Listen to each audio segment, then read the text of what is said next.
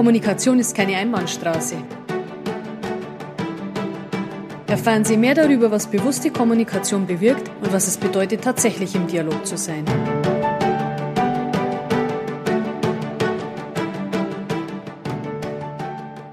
Ja, liebe Anouk, ich sage herzlich willkommen heute bei mir in der Dialogschmiede. Wir haben ja gesagt, wir treffen uns mal. Wir haben uns ja über das Thema Selbst, äh, äh, Selbstbewusstsein und Sichtbarkeit kennengelernt. Und da würde mich jetzt einfach mal interessieren, wie bist du auf dein Thema gekommen, die Sichtbarkeit und das Selbstbewusstsein? Also erstmal ganz herzlichen Dank für die Einladung zu dem schönen Gespräch. Freue ich mich jetzt sehr, sehr drauf, Silke.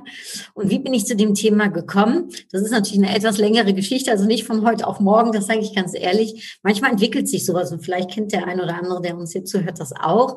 Bei mir ist es so gewesen, zu einen habe ich mein Leben lang äh, ja nichts anderes gemacht außer Marketing. Das habe ich gelernt von der Pika auf. Äh, ich äh, schon als 16-jähriges Mädchen war ich ähm, beim ähm, Phantasialand, das ist ein Freizeitpark in der Nähe von Köln. Und da bin ich vom Infocounter relativ schnell in die Marketingabteilung gekommen und habe sofort Feuer gefangen und die Leidenschaft entdeckt fürs Marketing, für das Fach. Habe das studiert, habe noch ein weiteres Studium gemacht, ähm, bin dann auch da reingerollt und ähm, habe 30 Jahre, kann man jetzt schon sagen, Berufserfahrung im Marketing. Und im Marketing dreht es sich natürlich um Sichtbarkeit und Selbstmarketing.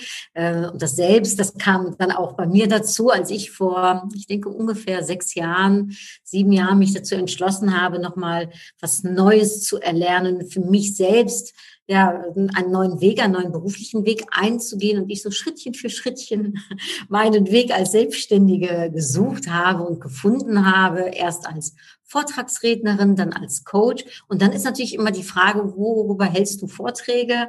Ähm, was und wen willst du denn coachen? So, und da kam dann natürlich die Idee, okay, einerseits, ich weiß total viel über Marketing, aber irgendwie habe ich auch irgendwann gedacht, ich weiß jetzt so viel, ich habe das jetzt 30 Jahre gemacht, ich möchte aber was anderes noch machen und habe dann erst einen kleinen Umweg noch gefunden und letztendlich ist es nachher so wie Puzzlestücke, die zusammenkommen, aber habe erst einen Umweg gefunden zum Thema Upgrade Yourself. Da geht es dann mehr um Selbstbewusstsein, Selbstentfaltung und auch schon ein Stückchen Selbstmarketing, aber das war nur ein kleiner Teil. Und ähm, im letzten Jahr habe ich dann eigentlich nochmal herausgefunden, klar, meine Kernkompetenz ist letztendlich alles, was mit Marketing zu tun hat. Und da gehört eben Sichtbarkeit und Selbstmarketing dazu. Und dann habe ich mir überlegt, ich schreibe auch dazu ein Buch, das heißt mehr als Marketing. Und dann auf einmal ist es für einen ganz klar, dann muss auch das das Thema jetzt sein, wofür ich stehe, wofür ich mich positioniere und ähm, ja, wo ich anderen behilflich sein kann. Gerade jetzt in einer vielleicht nicht ganz so einfachen Zeit um in die Sichtbarkeit zu kommen, sich zu trauen, äh, sich in die erste Reihe zu stellen und auch ein wenig an Selbstmarketing zu tun, sei es nun, ob du angestellt bist oder Selbstständige. Das gilt für, für beide Parteien letztendlich ähm, und sowohl für Männer als auch für Frauen. Im Grunde gilt es ja für jeden, der in irgendeiner Form ein Produkt, für das er steht, oder eine Dienstleistung, für das er steht, an den Mann oder an die Frau bringen muss. Jeder muss es irgendwo verkaufen und das geht halt mal eigentlich im Moment nur noch über die Persönlichkeit und nicht mehr über dieses Produktmarketing. Das habe ich auch festgestellt, das stimmt. Ja, Was Menschen kaufen von Menschen letztendlich. Ne? Ja, also, ja. Und Menschen kaufen auch ähm, ich sage jetzt mal, äh, ein Image, eine Idee. Und das kann eben ein Produkt sein, es kann aber eben vor allem auch die Person dahinter sein oder die Person, die die Dienstleistung anbietet. Ne? Und äh, ja, darum glaube ich, ist es ganz wichtig, dass wir unsere Persönlichkeit in den Streit mit reinwerfen und vor allem das Schöne, was wir haben, wer wir sind, was wir können, auch zeigen. Aber du bist ja schon so äh, jemand, der sich auf der Bühne auch total wohlfühlt. Also ich sehe das ja oft, wenn du da so äh, Moderationen oder solche Dinge tust, dass ich sage, ähm, also man sieht ja deine, deine Nervosität überhaupt nicht an. Man hat überhaupt nicht das Gefühl, dass du da in irgendeiner Form äh, ja nervös bist. Ist das so oder, oder, oder kannst du es nur einfach gut naja, überspielen ist der falsche Erste. Hast du das einfach nur gut im Griff? Oder hast du das von Kindesbeinen an so gekriegt? Das ist was, das würde mich jetzt einfach mal so ganz spontan interessieren.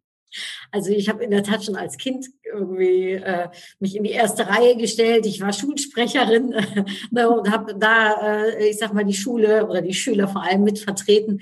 Da habe ich nie so große Ängste gehabt. Ich habe auch immer gerne ähm, in den äh, Berufsjahren als, als Marketing-Expertin ganz, ganz oft Präsentationen gegeben, Vorträge gegeben. Ich habe natürlich als Direktorin auch äh, ne, das Unternehmen mit repräsentiert und dazu gehört es, dass man sich eben auch überall hinstellt, sei es vor die Kamera oder äh, dem, äh, der Presse zu Wort steht oder aber eben, wenn man Kunden oder Geschäftspartnern etwas äh, präsentieren pitchen oder verkaufen möchte, das gehört ja alles mit dazu, hat mir immer wahnsinnig viel Spaß gemacht.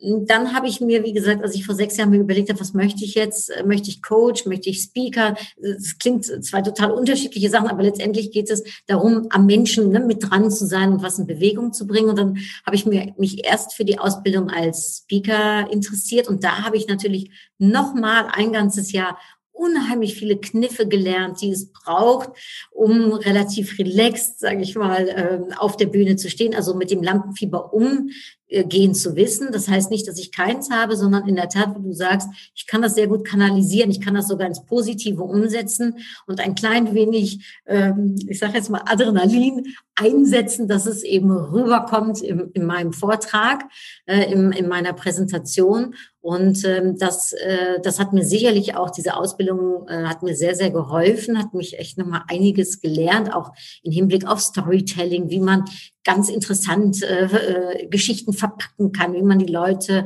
äh, erreicht äh, und vor allem aber auch begeistern kann und ihnen einen Impuls mitgeben kann. Und das äh, ist etwas, was mir sehr viel Freude macht. Ähm, und in der Tat, ich bewege mich gerne auf den Bühnen, sei es digitale Bühne oder sei es vom Menschen. Das ist natürlich noch schöner, wenn man ganz ehrlich ist. Und ähm, ja, in äh, dem Workshop, den wir beide äh, ja anbieten oder den ich bei dir anbieten darf, bringe ich den Leuten auch bei, wie man in der Tat so eine gute Produktpräsentation geben kann oder wie man sich auf einen Pitch vorbereiten kann oder aber wenn man Updates äh, in Meetings geben muss vor der Kamera, jetzt digital von zu Hause aus, wie man doch das rüberbringen kann, also eine Botschaft, die hängen bleibt. Erzähl uns doch mal, ähm, was ist denn der, der größte Geheimtipp, auf der Bühne dann zu stehen und zu sagen, so, ähm, die Botschaft, äh, die ich jetzt bringe, die bleibt wirklich hängen. Was ist so der, der, dein heißester Geheimtipp, wo du sagst, ähm, das funktioniert immer? Gibt es den oder ist es ganz unterschiedlich? Ja, das ist eine gemeine Frage, weil ich habe so viele Tipps, ich wüsste gar nicht, wo ich anfangen soll. Aber ich, wenn ich mich jetzt auf einen konzentrieren muss, tue ich das natürlich, obwohl ich sagen muss, dass es noch viele Geheimtipps mehr gibt. Aber äh, einer ist, an den ich sehr glaube, äh, der heißt da für mich Proper Preparation Prevent Poor Performance. Also mit anderen Worten, in der Vorbereitung liegt's. Ich glaube, die Vorbereitung macht aus, ob du Erfolg hast oder nicht. Und ähm, Natürlich, wie gesagt, kommen noch ganz viele andere Tipps dazu. Aber wenn du dir wirklich die Zeit nimmst und dich gut vorbereitet, man sagt, wenn man so eine 20-minütige Präsentation hat, da darf man sich fast 20 Stunden lang darauf vorbereiten. Also jede äh, äh, Minute ist fast eine Stunde Vorbereitungszeit. Ähm, das ist eine Menge und oft, so kenne ich es zumindest aus meinem Berufsleben, habe ich das früher negiert und habe einfach so ein bisschen Copy-Paste gemacht. Ich habe mir eine PowerPoint genommen, habe die ein bisschen umgewandelt und habe gedacht, ach, das mache ich schon auf, äh, aus Routine heraus. Und ja, oft ist es auch gut gegangen. Aber ich glaube, wenn ich mir noch mehr Zeit für die Vorbereitung genommen hätte, noch mehr überlegt hätte, was möchte ich denn eigentlich sagen, was soll hängen bleiben, was sind so die drei Gimmicks, die jeder für sich aus meinem Vortrag rausholen soll und wie sorge ich dafür, dass diese drei Punkte dann auch letztendlich wirklich gehört werden. Wenn ich mir da in der Vorbereitung mehr Zeit genommen hätte, hätte ich das wahrscheinlich noch besser. Also du meinst dann mit Vorbereitung auch so Dinge, dass man sagt, man geht richtig ins Thema rein, man, man überlegt sich richtig mal, wenn ich wenn ich das jetzt vortrage oder wenn ich das jetzt äh, rüberbringe, das sind eigentlich die drei Punkte, die mich persönlich auch am meisten antriggern. Und die nimmst du dann her und das ist dann deine Message und die baust du aus und das ist deine Vorbereitung. Das ist so dein heißer Tipp, sagst du. Habe ich das so genau. richtig? Ja? Das hast du richtig verstanden. Wie gesagt, es gibt ganz viele. Aber die Vorbereitung davon, glaube ich, ist wirklich ein ganz großer, ist einfach ein ganz großer Punkt. Und ähm, ich glaube nicht daran, dass eine Präsentation man sie 30 Mal halten kann. Also zum einen, weil einem selbst wahnsinnig langweilig wird. Ich weiß nicht, ob du das auch kennst. Ich kenne das von früher. Dann habe ich diese, habe ich manchmal so Präsentationen irgendwie 30 Mal gegeben. Ich hörte mich nachher wirklich selbst reden und dachte mir, habe ich das nicht jetzt eigentlich eben schon mal gesagt? Also es wird für einen selbst auch wahnsinnig langweilig. Man spult irgendwas ab, ohne dass dann irgendwann die Begeisterung vielleicht noch rüberkommt. Das ist so ein Punkt. Aber ich glaube auch daran und ähm, das ist auch, was ich eben gerne mitgeben würde, dass die Präsentation immer auch abhängig davon ist, wer dir zuhört. Und somit wie ich etwas rüberbringe oder was die Beispiele sind, die ich dann verwende oder was vielleicht auch dann die drei Punkte sind, die ich mitgeben will, sich ändern können, je nachdem, von wer mir jetzt gerade zuhört. Und es ist wirklich was anderes, ob ich jetzt einem bestehenden Kunden eine Präsentation gebe, ob ich einem potenziellen Kunden, der mich vielleicht noch nicht so gut kennt, eine Präsentation gebe, ähm, ob ich zu dem Thema äh, meinen Kollegen etwas erzählen möchte oder ob ich meinen Vorgesetzten ein Update geben möchte. Es kann sich immer wieder um das gleiche Thema handeln. Und trotzdem ist die Präsentation eine ganz andere, weil eben derjenige, der mir zuhört, ein ganz anderes Publikum ist, was anderes von mir erwartet ähm, und mit einer anderen Erwartungshaltung Erwartungshaltung rangeht, vielleicht auch mit einem anderen Vorwissen. Und das wiederum bedeutet, dass meine Präsentation eben auch immer wieder sich ändern kann. Und das ist auch Vorbereitung. Mhm. Okay. Ja, das ist also, ja, es ist in der Tat, äh, ähm, muss ich da recht geben, wenn man, man merkt es, wenn einer, wenn jemand vor einem steht und der hat das, das Ding vielleicht schon 30 Mal runtergespult. Also vielleicht sieht man es nicht gleich auf den ersten Blick, aber so nach zwei, drei Minuten denkt man, hm, ja, also dann merkt man das irgendwie schon trotzdem, ob da jemand für das Thema brennt oder ob er einfach irgendwie seinen Job runterleiert, weil er es halt schon tausendmal gemacht hat. Gell? Ja, da sagst du was Richtiges. Also Leidenschaft sowieso natürlich. Ne? Das ist so, ich würde sagen, fast eine Basisvoraussetzung, dass das, was man, äh, was man liebt, dass man das auch rüberbringt. Das das steckt auch an. Also äh, Leidenschaft ist etwas, was ich rüberbringen kann und was man auch wirklich merkt, wenn es authentisch ist, wenn man äh, nicht nur die, ich sag mal, die Inhalte kennt, sondern es eben auch noch mit ganz viel Freude macht und Begeisterung und auch selbst an das Thema zu glauben. Das ist auch ganz wichtig. Also sich nicht auch so, ich sag jetzt mal, früher war es schon mal, dass mir ein Kollege gesagt hat, du Anno, gib du doch die Präsentation und dann erzähl denen doch dieses und jenes. Mhm. Und wenn ich da nicht dahinter gestanden habe, ähm, dann war das sehr, sehr schwer für mich mich rüberzubringen. Und äh, ich habe mich dann auch irgendwann dazu entschlossen, um zu sagen, dazu, wenn dir das so wichtig ist, dann musst du das selbst rüberbringen. Dann musst du das selbst sagen. Wenn du mich fragst, eine Präsentation zu machen, dann entscheide ich, was meine Inhalte sind. Und lass mir das nicht von jemandem aufzwängen. Und äh, denn das merkt man. Auch, ja. Merkt, wenn die Inhalte nicht authentisch sind. Ja, ja. Stimmt. Ich habe so ein bisschen über dich recherchiert und nochmal zurückzukommen auf die Bühne und habe festgestellt, deine, deine Mama war Visagistin oder Maskenbildnerin. Ich weiß ja. nicht, ob das das Gleiche ist. Und ähm, ja, da glaube ich eigentlich schon ein bisschen dran, dass dir das so in den Genen liegt, auch so dieses, diese Bühnenpräsenz, weil du hast ja eine unheimliche Präsenz, wenn du da auf der Bühne stehst. Das, war das so? Warst du da auch immer mit, mit dabei? Hast du mit den Leuten zu tun gehabt? War das spannend für dich oder warst du da ganz, warst du da weit ab ja, äh, Dankeschön. Äh, äh, das ist in der Tat so, meine Mutter ist Massenbildnerin äh, gewesen, bis zu ihrem 77. Lebensjahr übrigens. Also die hat ihren Job geliebt, die hat das auch mit Leidenschaft gemacht. Ich glaube, da habe ich das ein wenig her, dass man das, was man tut, äh, auch mit dem Herzen äh, tut. Denn letztendlich sorgt das auch dafür, dass man das noch lange dann auch ausleben kann.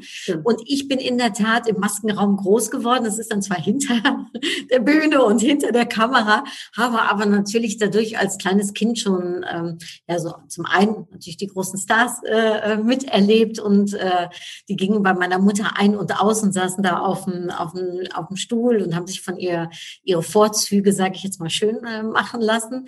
Äh, und zum gleichen Zeit hast du aber so ein bisschen dieses, ich sage jetzt mal, was man vielleicht in der Autowerkstatt nennt, dass man das so das äh, Öl gerochen, das Benzin gerochen hat. Ne? So habe ich ein wenig die Bühne und die Bühnenluft gerochen. Und ähm, das hat für mich dadurch auch ein wenig, ich sage jetzt mal, vielleicht an Reiz einerseits verloren, weil es so normal war. Ne? Für uns war es normal als Kinder, dass meine Mutter im Fernsehen arbeitet und zum Fernsehen gehören mal Leute, die auch vor der Kamera stehen. Und das habe ich mir immer gerne angeschaut und fand das faszinierend und fand es toll, wenn auf einmal das rote Licht anging und dann stand dann da Aufnahme, dann durfte man natürlich nicht mehr rein ins Studio.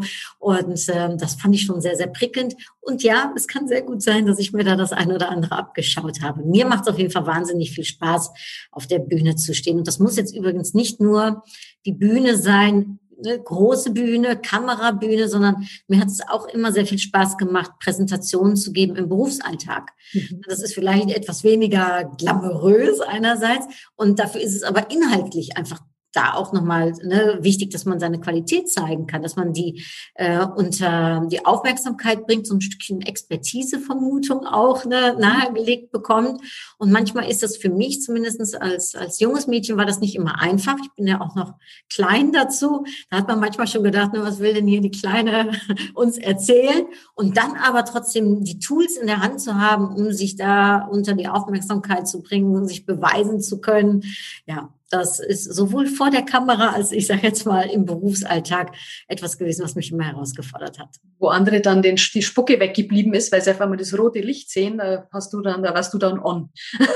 Ja, in der Tat. Und hast, das, und hast das ganze Thema gerockt. Ja, ja, das kann ich mir super gut vorstellen. Du hast ja vorhin schon gesagt, du ähm, hast dich dann nochmal entschlossen, noch was anderes zu machen und dich selbstständig zu machen. Und äh, wenn du jetzt sagst, ähm, ja, du hast ja viele Leute um dich, die das vielleicht auch so machen. Was wäre denn so dein Geheimtipp an, an, an andere, die sich auch irgendwie nochmal verändern, die sich auch nochmal selbstständig machen wollen, wie ich das ja auch getan habe? Was wäre so dein Geheimtipp, wenn du denen jetzt einen Rat mitgeben müsstest und sagen würdest, das ist so dein Anker. Wenn du dich an den hältst, dann geht es schon irgendwie weiter. Es ist ja nicht immer so einfach, sich selbstständig ja. zu machen. Das ist es sicherlich nicht. Und vor allem, ich weiß nicht, das kennst du wahrscheinlich auch, Silke, ähm, äh, darum spreche ich, sage ich einfach mal wir. Ähm, wir sind natürlich an einem bestimmten Punkt angekommen, wo wir die absolute Expertise haben. Ne? Mit 30 Jahren Berufserfahrung, da weißt du wirklich, wovon du redest. Und in meinem Arbeitsbereich war das auch so. Ich war Direktorin, ähm, ich wusste genau, wovon ich rede, brauchte mir auch gar keiner was zu erzählen. Und ich hatte auch das Standing. Und dann dich zu wagen und dich nochmal selbstständig zu machen und teilweise eben auch nochmal neu anzufangen.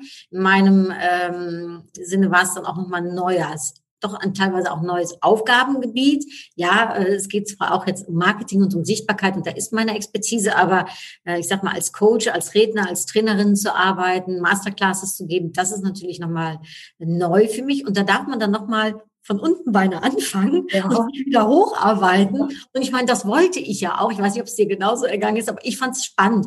Ich fand es auch irgendwann langweilig, dass man so aus dem Ärmel, so aus der Routine heraus alles schütteln kann. Klar, Manchmal wünsche ich mir das heutzutage, dass das wieder so ginge. Ähm, aber trotzdem, es ist ja auch das Herausfordernde und das, was einen so wieder neu lernen lässt. Ich meine, das ist ja auch, was du, ne, wofür du stehst, dieses Neue zu lernen, sich nochmal neu zu entwickeln, sich auch nochmal neu zu entdecken. Und ich glaube, da fängt mein erster Tipp an, der, der da heißt, überleg dir gut, was du denn dann machen möchtest, wofür du brennst, ähm, was du tun würdest, wenn du sicher bist, dass es ein Erfolg werden würde. Und dir, wenn du das gefunden hast, deine Leidenschaft, Leidenschaft gefunden hast, die passt zu deinen Stärken, äh, zu deinen Werten, ne, zu dem, wie du dir dein, dein Leben auch vorstellst, ähm, dann Schrittchen für Schrittchen zu gehen. Also das ist vielleicht der zweite Tipp. Ähm, meines Erachtens ist so ein Umschwung nicht von heute auf morgen zu schaffen. Klar, das gibt es auch und äh, für jeden, der das geschafft hat, freue ich mich doppelt und dreifach. Ähm, ich persönlich habe die Erfahrung, dass das Zeit braucht, ähm, dass es auch Zeit braucht, um wieder diese neue Expertise wieder neu zu entwickeln. Ich bin auch nicht von einem Tag auf den anderen Direktorin äh, gewesen vom Niederländischen Büro für Tourismus und Convention. Auch das hat letztendlich ja, ja, ich sag mal, fast 20 Jahre gebraucht, bis ich den Direktionsposten hatte. Ich bin auch nicht von einem Tag auf den anderen eine gute Führungskraft gewesen. Ich bin mit 27, äh, wurde ich Manager, hatte mein erstes Team ganz ehrlich, im ersten Jahr war ich wahrscheinlich echt eine schlechte Führungskraft. Die armen Mitarbeiter ja. Äh, durfte ich auch lernen, ne, wie sich das geht. So, da war ich auch nicht zack direkt ne, äh, äh, das beste Vorbild oder was man heute sagt, eine Führungskraft als Coach. Äh, das hat auch da Zeit gebraucht und auch Weiterbildung gebraucht. Ich habe in den Jahren viel investiert ähm, an, an, an neuem Wissen, um eben letztendlich dann auch die Position als Direktorin ergattern zu können und äh, gut ne, äh, umzusetzen. Und so ist das jetzt auch in meiner Selbstständigkeit. Das ist nicht von heute auf morgen auf einmal perfekt. Das braucht seine Zeit.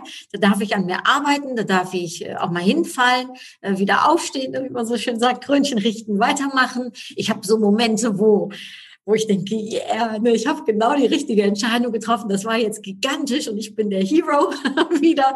So. Und dann im nächsten Moment passiert wieder irgendwas, dann denke ich, ah ja, genau, ne, ich stehe noch relativ am Anfang. So, und es ist auch überhaupt nicht schlimm. Und ich glaube, wenn man sich diese Zeit äh, äh, gönnt, wenn man Schrittchen für Schrittchen geht, wenn man an sich glaubt, das ist ganz wichtig. Und eben, und dann kommt natürlich mein Thema nach vorne, wenn man sich zeigt, wenn man sichtbar ist und wenn man gutes Selbstmarketing macht, ich glaube, dann hat man schon ganz, ganz viel für sich äh, erreicht.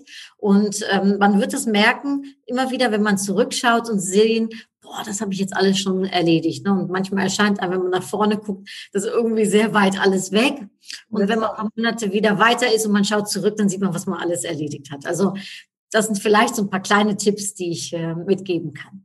Ich gebe dir da vollkommen recht. Das ging mir genauso. Ja, du stehst, äh, du bist so am sag mal, du bist so am Zenit deiner, deiner Karriere angekommen und lässt dann alles hinter dir man war ja schon mitten im Leben gestanden mit beiden Beinen auf dem Boden und äh, dann äh, fängt man komplett wieder von vorne an. Das war auch die häufigste Frage, die mir gestellt worden ist. Hä, wieso machst du das? Aber das geht genau, das ging mir da genauso, wie du das jetzt gesagt hast. Ich stehe auch so für dieses lebenslange Lernen, für dieses immer weiter entwickeln, immer weiter suchen. Ich wollte immer hinter die Dinge blicken.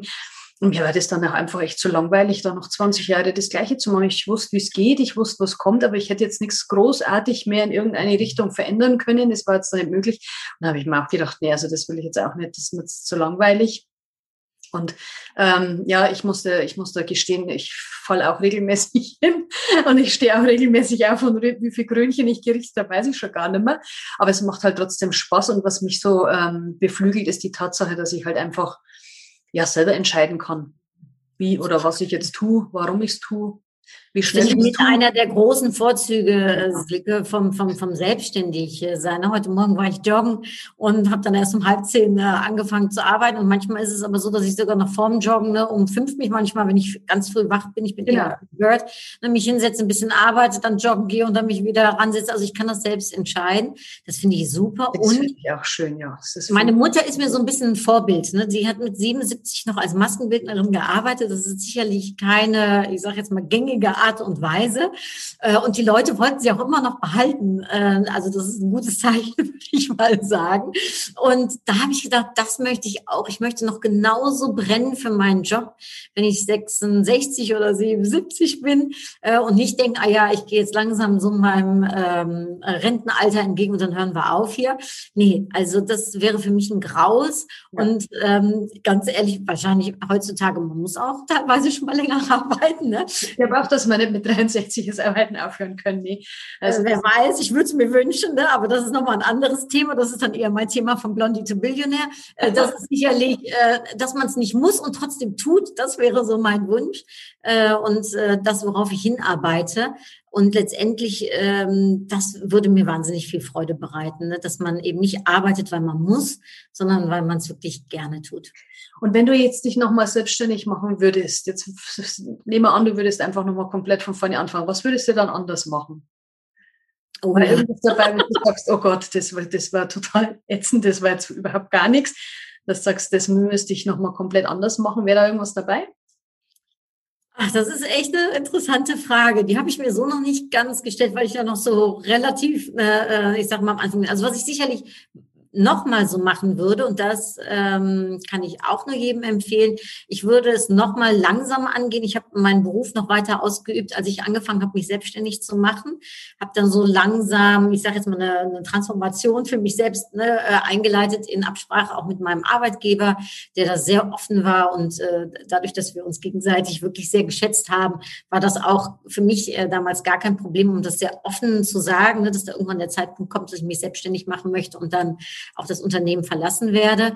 Ähm, das würde ich ganz sicherlich auch nochmal so machen. Was ich vielleicht nochmal ändern würde, ist mich vielleicht jetzt nicht gerade äh, einen Monat vor Corona selbstständig zu machen zu 100 Prozent. Vielleicht würde ich noch ein bisschen warten. Auf der anderen Seite muss ich auch sagen, und das ist es eben, ne, man man lebt das Leben vorwärts, man versteht es rückwärts. Es war bestimmt nicht immer der Idealmoment. Ne? Also so, zum, als ich mich dann letztes Jahr im Februar äh, selbstständig gemacht habe oder im Januar äh, war es am Anfang des Jahres äh, und dann kam Corona. Da habe ich wirklich gedacht, boah, Anuk, ey, Timing ist manchmal wirklich alles. Ne? so. Und auf der anderen Seite muss ich aber sagen, hat es mir dazu die Zeit gegeben, um vier Bücher zu schreiben. Die hätte ich sonst überhaupt nicht gehabt. Und ich bin jetzt ein Jahr später, bin ich wirklich sehr viel weiser als noch vor einem Jahr ähm, mit allem, was ich erlebt habe. Und das kann ich auch mitnehmen in meine Coachings, was ich äh, erlebt habe, in meine Vorträge. Weil wer will immer nur Stories hören von allem, was so perfekt ist? Ich meine, ja. menschlich und ich glaube, gerade zu lernen aus den Fehlern, man sagt ja auch, äh, habe ich jetzt letztens gelernt, fail fast, ne? also äh, äh falle schnell ne? und lerne daraus und dann mach weiter. Ähm, und gerade diese, ich sage jetzt mal, diese Momente, die eben nicht ideal sind, und die hat sicherlich im letzten Jahr gegeben, ähm, die haben mich aber dahin gebracht, wo ich jetzt wieder heute stehe. Und das ist wieder große Schritte, die ich gemacht habe, weiter. Also darum ähm, nee, eigentlich fällt mir momentan, vielleicht ist das äh, zu naiv, aber mir fällt momentan nichts ein. Ich werde aber über die Frage nochmal weiter nachdenken, Silke, denn sie ist äh, wirklich gut. Ja. Also so ein alter Chef hat mal zu mir, war wirklich so ein richtig äh, alter, weiser Herr, ich weiß gar nicht, wie lange das her ist, keine Ahnung, 20 Jahre, da war ich noch Youngster. Und er hat immer gesagt, wenn du stärker rausgehst, als du reingegangen bist, dann war es für was gut. ja, vielleicht ist es das dann, was dann gut war. Aber weil du sagst, ähm, es war nicht vielleicht unbedingt alles perfekt und es war vielleicht der richtige Zeitpunkt, den, den hättest du vielleicht besser wählen können. Wenn du jetzt nochmal so an deine Präsentationen denkst und an die Dinge, die du schon so gemacht hast und du stehst da entweder auf der Bühne oder vor Leuten oder auf, mach, hältst da eine Präsentation, was war die peinlichste Situation für dich? Hat es da schon mal was gegeben, du sagst, oh Gott, das war so peinlich, ich habe mich, oh Gott, ich habe es nicht mehr rumgekriegt. Oh Mann, Silke, du stellst eine Frage, aber die teile ich gerne mit dir, weil das ist das Spannende. Ja, ähm, obwohl ich es studiert habe, obwohl ich wirklich, ich denke, seit 30 Jahren Präsentationen gebe, ne, obwohl ich mich als Professional Speaker schimpfe, lerne ich auch da jedes Mal dazu und denke immer wieder, ich mache die Präsentation beim nächsten Mal noch besser. Ne? Also mir fallen immer wieder Sachen ein, wie ich es besser machen kann, ohne dass ich aber auch ganz ehrlich mich da jetzt dafür schäme, ne, dass ich da irgendwie das vorher anders gemacht habe. Das ist ein Lernprozess. Also auch das wollte ich nur sagen, da entwickelt sich. Meine peinlichste Geschichte war die folgende. Ich habe eine große Pressekonferenz in einem sehr exquisiten Fünf-Sterne-Hotel ähm, gegeben äh, in Köln mit eins der Hotels, sage ich jetzt mal, was wirklich äh, ja, was sehr angesehen ist. Hm, es war ein Thema, was wirklich hoch ähm, äh, ja, dotiert war. Es ging um die niederländische Kunst. Ähm, es waren die, ähm, ich sage jetzt mal, Direktore der großen niederländischen Museen waren da. Es waren aber auch ähm, die da, die verantwortlich sind für die Ausstellungen, ne? also die wirklich Fachwissen ohne Ende haben äh, und wissen, ne, wenn wir über Kunst reden, äh, äh was da zu erzählen äh, gibt. Wir hatten Journalisten eingeladen. Es waren so ungefähr 30 Journalisten. Das war ein VIP-Abend mit einem gesetzten Essen. Ähm, äh, die, ähm, äh, Honor der Honorarkonsul war da, der Botschafter war da. Ähm, ich muss überlegen, also es waren auch hochkarätige Menschen ne, äh, mit äh, vor Ort. Wir hatten ähm, im Vornherein, und das war mein großes Glück im Nachhinein, wir hatten die Technik äh, geprobt. Wir sind einmal durch alle Präsentationen gegangen, mittags, ne, alles äh, uns überlegt so. Und dann kam der Abend, das äh, ganze Setting war einfach nur wunderschön. Alle waren gut gelaunt. Es war ein, ein, ein, wie gesagt, ein sehr informationslastiger, aber ein sehr spannender Abend für alle die, die sich für Kunst und Kultur interessieren. Und die Journalisten, die freuten sich ähm, darauf, ne, die, die neuesten Neuigkeiten von auch diesen hochrangigen, ich sage jetzt mal, äh, Leuten aus den Niederlanden zu hören.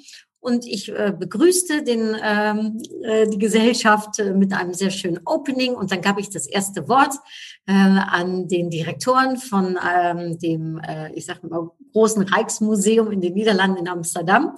Äh, muss man sich unbedingt mal anschauen, wer, wer Kunst mag. Ja, und er fing an und die Technik setzte aus. Oh. Und ähm, es war ganz schlimm. Äh, es funktionierte gar nichts direkt am Anfang. So und so zog sich der Abend, ohne das jetzt weiter in die Länge zu ziehen, durch. Wir haben einen Techniker, der war nicht vor Ort, der äh, hat dann erstmal von ferne herein äh, versucht noch zu helfen. Danach äh, haben wir ihn gezwungen, mehr oder weniger ne, äh, ins Hotel zu kommen, um zu helfen. Aber mehr oder weniger ist der gesamte Abend gelaufen und immer wieder ist die Technik abgebrochen. Und ähm, ich weiß nicht, ob ich es großartig hätte ändern können, denn wir haben es vorher getestet und es hatte funktioniert. Aber dieser Moment selbst, ich habe dann am Anfang noch ähm, ja, einen Witz gemacht, dann habe ich erstmal eine Runde Champagner aufs Haus ausgegeben ne, und habe versucht, dann noch Späße draus zu machen, also zumindest um die Stimmung so ein bisschen locker zu halten. Und ähm, ja, danach äh, konnte ich mich natürlich nur für diesen Fauxpas entschuldigen. Und zum Glück waren die Redner so professionell, dass sie zumindestens die Inhalte haben vermitteln können. Aber klar, die ganzen Filme, die wir vorbereitet hatten, äh, und Kunst lebt natürlich davon, dass man sie auch mit sieht. Ich habe dann noch so als kleiner Scherz gesagt, ja, das haben wir extra gemacht, damit sie alle in die Niederlande fahren und sich das dann auch vor Ort anschauen. Aber gut, den Witz kann man einmal machen, aber der hält nicht für einen Abend.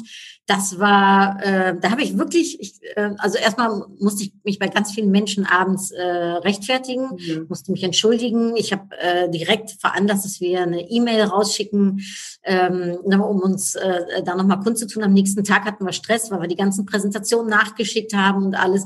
Aber ich sagte ja, abends um zwei, glaube ich, war es nachts, äh, als der ganze Spuk vorbei war, habe ich mich im, äh, im Auto hingesetzt, vor Tränen verdrückt. Ja, das, das kann man verstehen. Katastrophe, wenn man so hilflos ist.